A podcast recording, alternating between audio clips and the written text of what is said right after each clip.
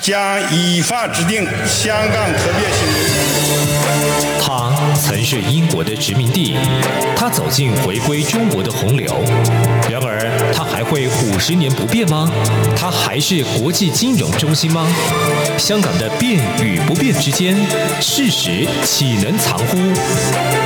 中央广播电台《这样看香港》，舍之岂能藏乎节目，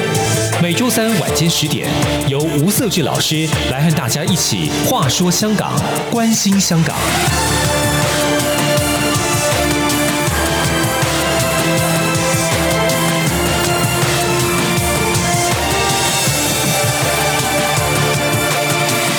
各位听众，大家好，这里是中央广播电台台湾之音，我是节目主持人吴瑟智。你现在所收听的节目是《舍之岂能藏乎》，那我们一起来关心香港，关注香港目前的发展。好，呃，我们上个礼拜哈，其实呃讨讨论了蛮多有关于呃香港目前所遇到的政治跟法律上的问题哈，尤其我们是从啊、就是十二个港人他在深圳。然后回到香港接受司法的一个呃审判也好哈，他们所面对的这些未来的一些法律上的问题，但是他们同时呢，在这过程当中面对了一些司法上的一些对待，我们感到非常担忧哈。那上礼拜我们邀请到呃两位呃来宾哈，一位是那个民间人权阵线的前副召集人呃黄义武黄先生，嘿，大家好。那另外一位是台北海洋科技大学吴建中吴副教授。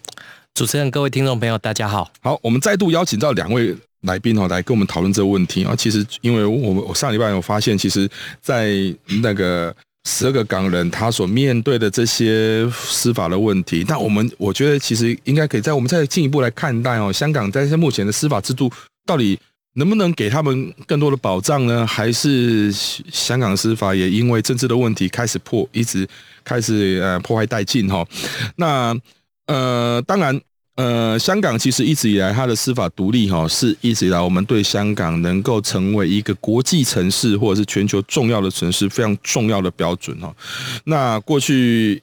英国统治阶段哈，所遗留香遗留在香港的司法体制哈。在回归的初期，甚至说在港版国安法没制定的那之前那个阶段，基本上还有保留一部分的精神跟价值。怎么说呢？在香港的司法体制，其实它有所谓的外籍非常任法官的设置哈。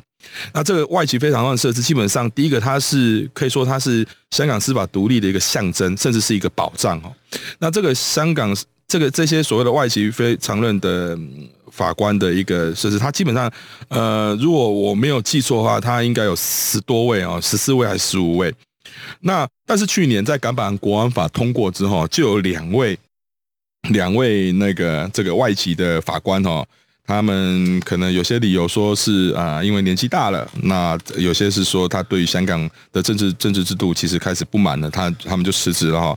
那一个是叫施觉明哈，他是来自于斐济的法官；那另外一位叫做苗苗礼智哈，他是啊曾经在英格兰跟威尔斯法官法院当过法官哈。那这些都非常资深哦。那他同时他们其实他们去年有这个动作哈。就有一些官，有一些人哈认为说，其实这就是对于香港，不管是一国两制或者司法独立哈，是一个非常大的一个，嗯，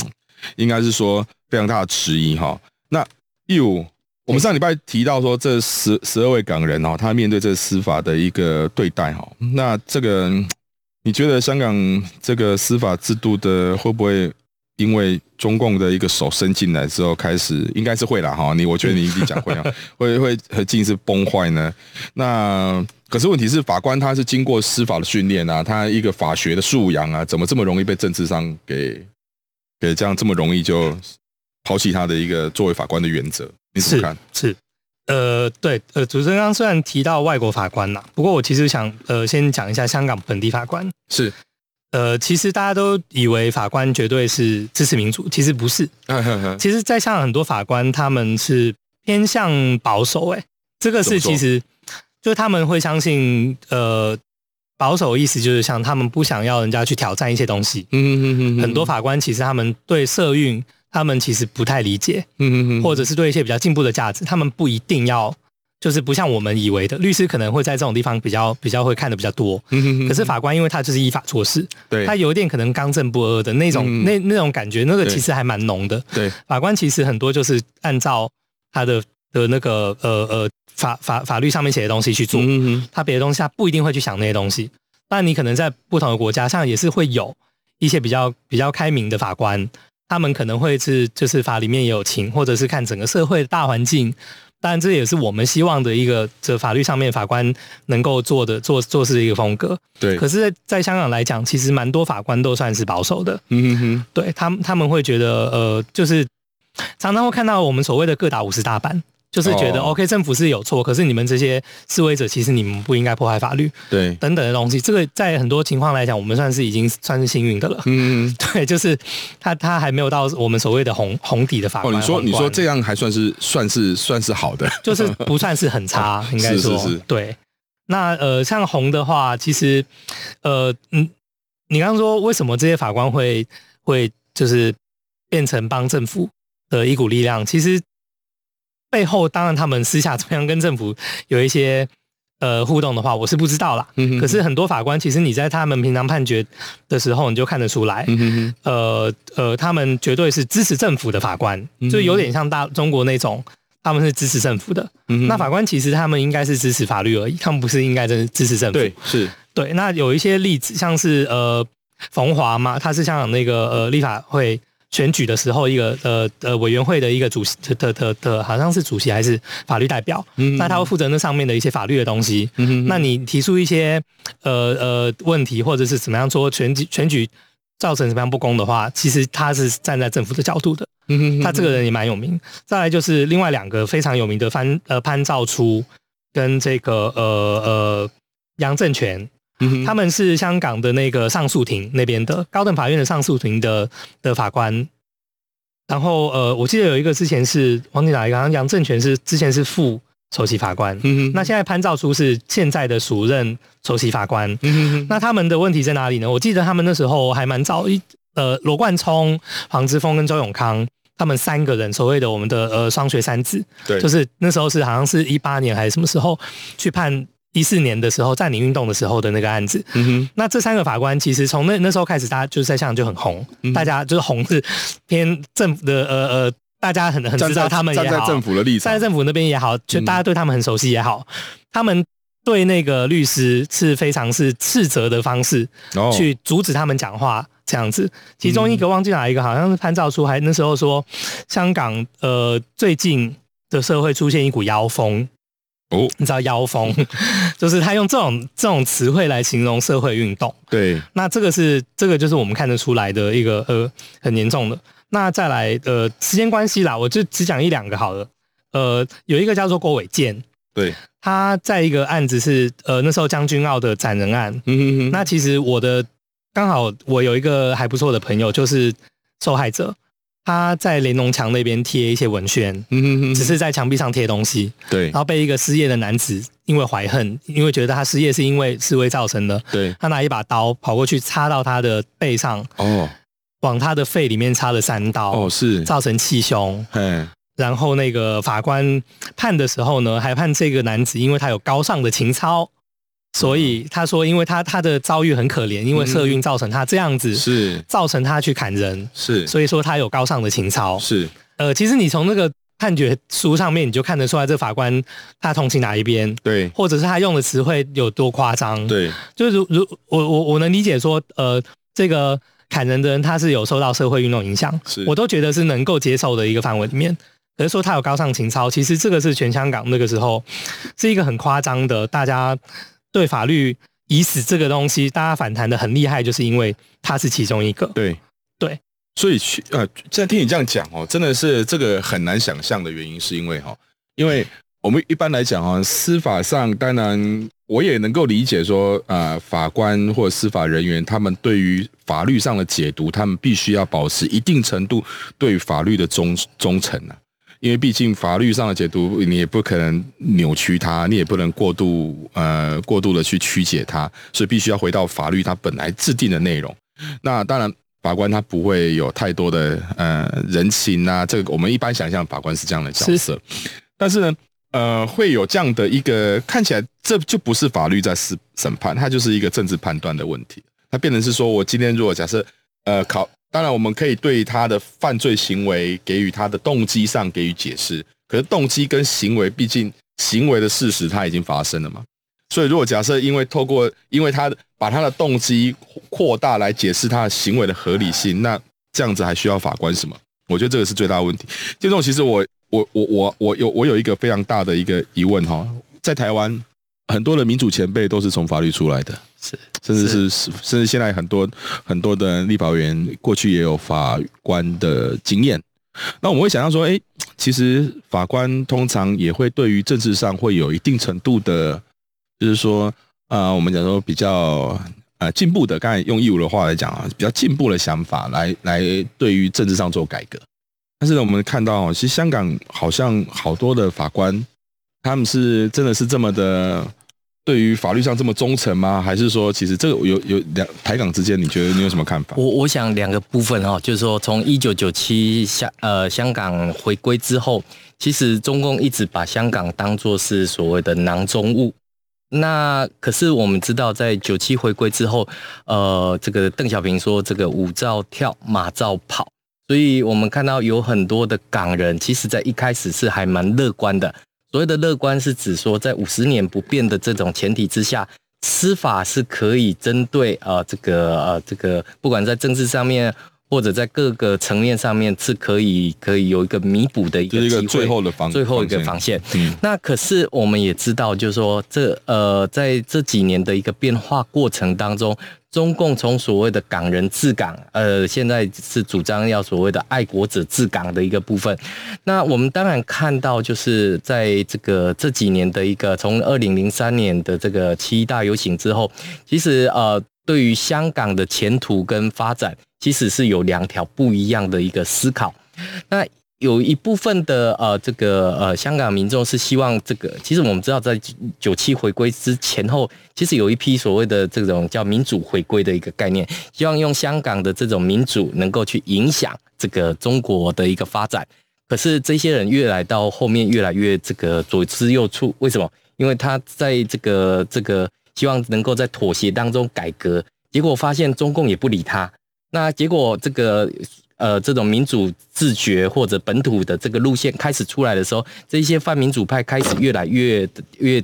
往中间，没有办法找到一个自己的立场。那更不要讲说，我们看到这个呃法院的法官，其实在过去里面，也许呃这个有一些呃民主的这个素养，可是随着中共的这一些呃这个黑手。开始逐步进入到这个港府体系，那甚至于司法体系的这个更换，其实我们会看到共产党是很有耐心的。为什么讲说共产党很有耐心？这一这一辈里面，如果说他没有办法改变的话，他透过国安法抓捕还是没有办法改变。他是看到下一代，这个用习近平来话来讲，叫从娃娃抓起哦，所以他共产党是很有耐心的。可是我们看到，就是说九七之后。很多的香港人会觉得说，哎，司法好像还是可以有一个空间，但是我们看到共产党就是做给你看，就是在我的控制之下是没有什么太多的可以讨论政治的空间。尤其对共产党来讲，其实我们看到像武汉肺炎这个死了那么多人，对共产党来讲不过就是死了一些人嘛。那对于香港的这些民众，他在抗争的过程当中，对于共产党的这种所谓国际声望。的这种损伤，甚至于对习近平来讲，他要迎接建党百年的这个好日子之前，你们居然这样大张旗鼓，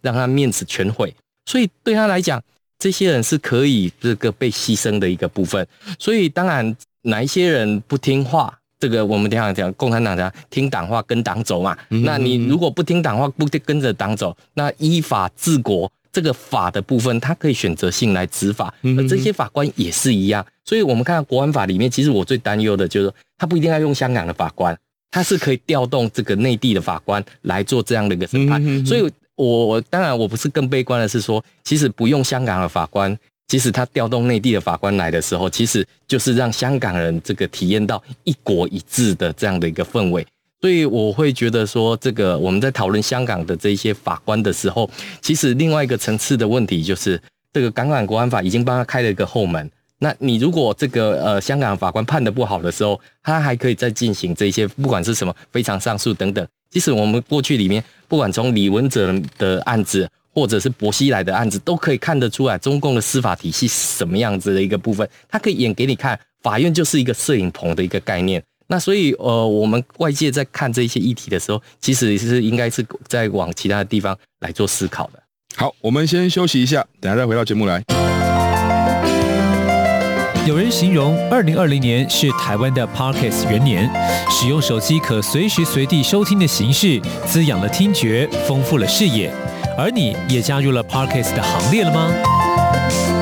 央广新闻部制播的众多精彩节目，陆续在各大 Podcast 平台上架，包括《早安台湾》、《两岸 ING》、《这样看中国》、张正霖时间、蔡明芳时间，还有《这样看香港》、舍之岂能藏乎？想跟你聊聊天，以及港式大排档节目，通通随点随听。透过 SoundOn 声浪平台搜寻央广节目名称，就可以收听到精彩的央广新闻节目。快拿起手机，让我们在 Podcast 平台相见。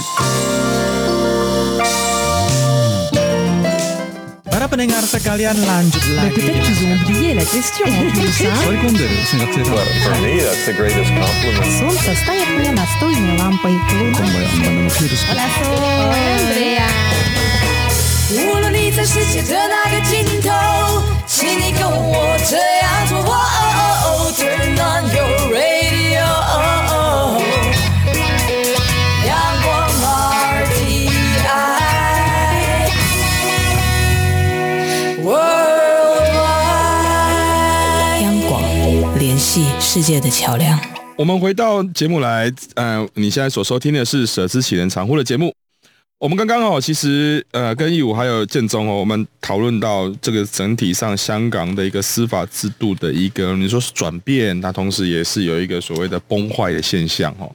不管是呃外籍法官，或者是这些所谓的呃法官，他的一个判决上哦，站在政府的角度来去做判决啊，这个呃有先先先有一些政治的判断来进行这司法的一个审查哦，这。确实，这是我们通常来看哦，司司法它独立是否独立的一个很重要的标准哈。那香港做这样转变，会让人这么大的关注，是因为过去的香港它的司法独立是很多，呃，就是国际上其实国际社会是非常肯定的。可实际上，呃，这几年这个香港的一个整个司法制度哈，它的一个就是它的法官的一个判判决，甚至说因为政治力的介入哈，开始让人家开始啊。嗯更加质疑目前的香港的一个司法是不是犹如过去的一个，呃，司法独立这样的一个价值。那刚刚哦，其实讲到一些，其实刚才义务有提到哦，那个红底法官。什么是红底法官啊？可以跟大家来简单来解释名词解释一下吗？红就是就是共产党嘛，就基本上我们有觉得有一些法官，呃，民众跟媒体啦，大家在看到他们判案的时候有一些观察，记得他们曾经做讲讲过的话，认为他们是非常的偏向政府那边，就是很有明显的政治倾向。是的，嗯哼，那你有没有办法跟我们再讲几个这个很很明显的倾向的例子？哦，有啊，呃，像是呃。这个可能，这个苏苏德惠他是其中一个，嗯哼，呃，而且他现在目前是国安法委任的其呃指定的其中一个法官哦。他这个人大家新闻常会看到他啦。之前呃忘记前几年呃香港的律政司司长郑若华嘛，嗯哼哼，他跟他老班老公呃潘乐陶，他们住在那个呃呃。豪宅里面就是独立屋，像像来讲就是真的豪宅中的豪宅。嗯、那她老公也是建筑师，我记得是建筑师，然后是香港好像叫首席建筑师那种的的的层次的人。嗯、他每年也承包政府非常多的案子，嗯、呃，赚钱也是。然后可是他们家就是被发现有这个违章建筑，对，在下面好像我忘记是酒窖还是喷还是游泳池啊什么之类的东西，嗯、我有点忘记了。那那个时候呢？根据香港的法律，他其实好像是可以判监禁两年，嗯嗯，然后那个罚四十万港币的的罚款，可是这个苏德慧最后只罚了他两万港币，哦，你知道他赚这么多钱的人，两万块可能就是我们平常掉到街上，对，掉了就算了的那种，对，两万块是小费的概念。那而且你不要再，你不要忘记他是郑若华的老公，对，他老婆是律政司司长，是，他那个是我我想法官应该记得这件事情，对，所以就这样子。是，那除了这以外，其实有一个呃。好像是二零一七年吧，一个叫陈嘉信的法官，他呃，其实我没有，他印印印象中就是他之前判案都是还是 OK 的，没有说特别有政治倾向。可是那时候好像就是有有有一个案子，就是有人拿刀到法院上面、法庭上面，就我们就可能觉得他有受到恐吓了。是，然后他后来之后的东西，我们没有证据证明他是因为这样子有有所改变。对，可是这是一个感觉，是，就是他之后呃，像是中大那个时候申请禁制令，那。警察申请他就批，那别人申请他就不批，这样。所以他就是在就是在那个时间点有了一个转折，这样子。呃，我们相信是这样。所以，所以这个这个到底算是一种？他这样子的话，我们可以想象啦。其实很多的很多的司法人员哈，他当然在制度里面，他要作为一个法律呃制度的或者是法律的捍卫者哈，他当然必须要有很强有力或者是准确的判断。但是呢，毕竟。人哦，社会政治也好，它就是人所组成的，所以很多的权力的因素、政治的因素或一些所谓利益的因素，它会在里面做一些微妙的化学变化。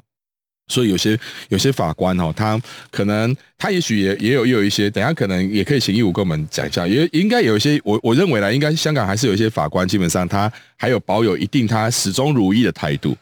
但是呢，那但是呢，也有一些法官呢，他为了自己的呃呃未来的政治发展，或者是他的一个能够呃加官进爵哈，他就开始呃做一些政治上的一个正确的表态。那甚至呢，有些法官他因为心理上的压力很大，所以他可能不得做一些转变来保障自己的人身安全等，就是如同刚才义我提到。那建总。我们其实看到一些些，就是说，呃，刚才你刚才其实上一段节目你有提到说，其实从呃大陆的角度来来讲，他们当然会希望说这些所以所以所有裁判都是我的人嘛，对不对？那个宪审也是我的人，反正他就是要扮演一个魔鬼队的角色。但是问题是说，我我觉得一一直都很难以想象哈，就是说，呃，这么。多人在看，或者是这么大家在关注的一些案子，尤其那个港版国安法的这些相关的一个一些案件哦，这个很多人在关注，国际上也关注，在关注。那他这些法官就真的就抛弃了他原本对于法学的素养，然后就听命于中共的安排嘛？那如果好，这但如果你不听命的话，那当然中共可以帮你划掉。就刚才你有提到嘛，就我他内地调法官进来，可是问题是说，呃，这些法官。难道他没有办法像我们以前，呃，但现在像有些台湾有一些政治人物，他也有法官的背景，他可以做一些呃政治上的保护啊，或政治上的一些一些一些立场上的一些表述啊，他可以更有勇气。你觉得呢？是，呃，其实我觉得，其实对中共来讲，这个这个港英政府时期留下了两个制度哈，这个让香港现在呃对中共来讲，可能还是一个殖民地。第一个就是呃这种外籍的这种法官，另外一个就是这个留下了这些银行的制度。那对中共来讲，这些外籍的法官，他到底是不是效忠于特区政府？其实一直都是一个很大的谜。所以呃，透过呃不管是呃这一些判例，或者是呃就是透过对于这个呃这个香港法院的是不是终审的这样的一个调整。其实我们看到中共已经呃在这样的过程当中潜移默化了这个香港的这个法治的概念，因为当香港的法院不是终审法院的时候，你哪怕是外籍法官来判的时候，其实也不会是像中共可以要得到的最后结果。所以呃，最终香港的法院不是终审法院这样的事实落定之后，其实谁是法官，谁是求证，谁是裁判。对他来讲已经不是那么的重要，所以我们会看到，就是说，当然，呃，这个中共透过呃这几年的这个案例的过程当中，去改变呃香港人的一个思考，其中一个最重要的思考，很多这种这种似是而非的说法，就是你只要不犯罪，干嘛怕这个？不管是国安法，或者是怕这些中共的这些抓捕跟关押，所以你只要乖乖的好好发展经济就好了。你好好的配合党，听党的话，跟着党走，就可以一起来发大财。基本上这个概念，我想，呃，刚刚呃，社志哥跟义武兄，我们都是很关心香港的人。那对于这些案例，我们会觉得是这个天崩下来的大事情。可是对于很多呃，不管是呃这个在香港七百四十万人的这个人口数里面，到底有多少人这个是跟我们有一样的这个想法？那另外对中共来讲，十四亿的人口如果要来投票的话，我们还的是大于你的一个状态。所以呃，我们会看到就是说，对于这一些呃这这些大外宣的一个部分里面来讲的话，其实它有效的去消灭掉我们。这样子的呃，关心香港人的一个呃，就是想法。那更重要，其实就是说这样的一个思考里面，其实是需要更多人来关注。对我，其实我觉得确实哈，就是说中共哈一直在塑造一个一个一个氛围，就是让你觉得会害怕。你害怕就不要做嘛，不要做就不会有这样的结果嘛。嗯，当然，我觉得这是一个维权的体制哈，一个惯性的思考，惯性的一个想法。可是问题是说人。为什么人会有价值哦？为什么会有思想？就在于这个时候会有更多人去关注他，或者是去争取该有的自由哦。义务，难道香港的法官都一样都是这么的政治正确，或者是害怕自己的生命安全而改变自己该有的法学素养吗？难道没有一些法官他们一直都有秉持着他该有的对于法律的尊重，或者是法律上的一个？过去一些他审判上的一些该有的原则吗？哦，那当然是有了。呃，我记得那个占领运动之后嘛，那我们所俗称双双学三子罗冠聪、黄之峰跟周永康被判的时候，其实原审我记得是一个女的法官叫张天燕，她当时是判他们社会服务令，嗯，原因是说因为他们是爱护香港，嗯哼，他这个是他们的动机之类的，他用这个原因来让他们判是社会服务令，嗯哼，就是不用到坐牢或什么东西的。那之后，其实张天燕呃，偶尔会看他的新闻，呃，都是正面的。那也是有别的法官是有类似的这些这些呃呃做法。嗯。那可是他们呢，就是会被投诉。嗯。我记得何俊尧跟另外一个叫水佳丽，他们就是拼命被都被投诉，然后投诉到被呃法院的比较高级的一些法官把他们调走，然后他们就是之后就比较难再处理这种社会运动的。的一些案件，所以看起来，嗯，要要维持自己的一个对于法律上素养的一些原则，哈，真的在香港已经越来越不容易了。那当然，我们也看到一些像我们刚才有提到这些所谓的红底法官哦，他们红底法官，他们除了说比较偏向政府，他好像也是会对一些不同的呃人。或者你是站在香港呃民主自由的角度的人，或者是你是亲中的人，或者是说你是来自于内地的人，给予不同的呃判判决的一些对待，对不对？呃，就是一些差别性对待，差一个法呃审判结果了。哦，当然是有啊。其中一个例子好了，呃，杜浩成法官，嗯哼，他呃有一次就是判那个社民连那边，呃判社会运动人士。其他说是相他他们相他相信警察的证词，就相信社社运人士袭警，对，然后就判了六个月。嗯哼，可是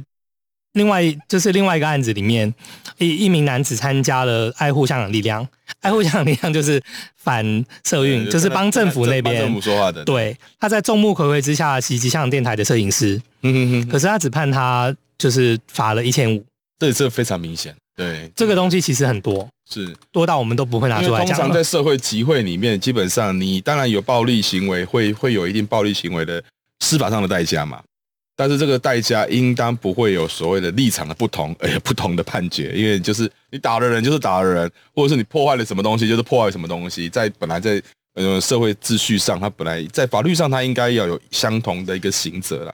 对，我觉得这个这个是非常难以想象的，因为。当然了，在台湾其实哈也不是完全完美哦。台湾其实有一些些类似，但是台湾跟过去比较起来已经进步非常多了。但是也就是说，现在其实台湾要看到这些现象其实比较少。但我们也很希望说未来，哎，也不能说希望了，看起来也是非常让人担忧哈。但我们今天时间非常有限，那也非常感谢两位来宾来给我们。做这么生僻的分析，从啊、呃、这个司法的一个角度来看香港的一个目前司法所面对面对的一些问题跟挑战。嘿，谢谢大家，谢谢。好，那呃，如果你有任何问题，欢迎你可以写信到呃中广播电台来，我们这边的地址是台北市北安路五十五号。你当然也可以写 email 给我，email 是 scw 一九八零 gmail.com。那我是吴设志，我们下个礼拜三同个时间在空中相会，谢谢，再见。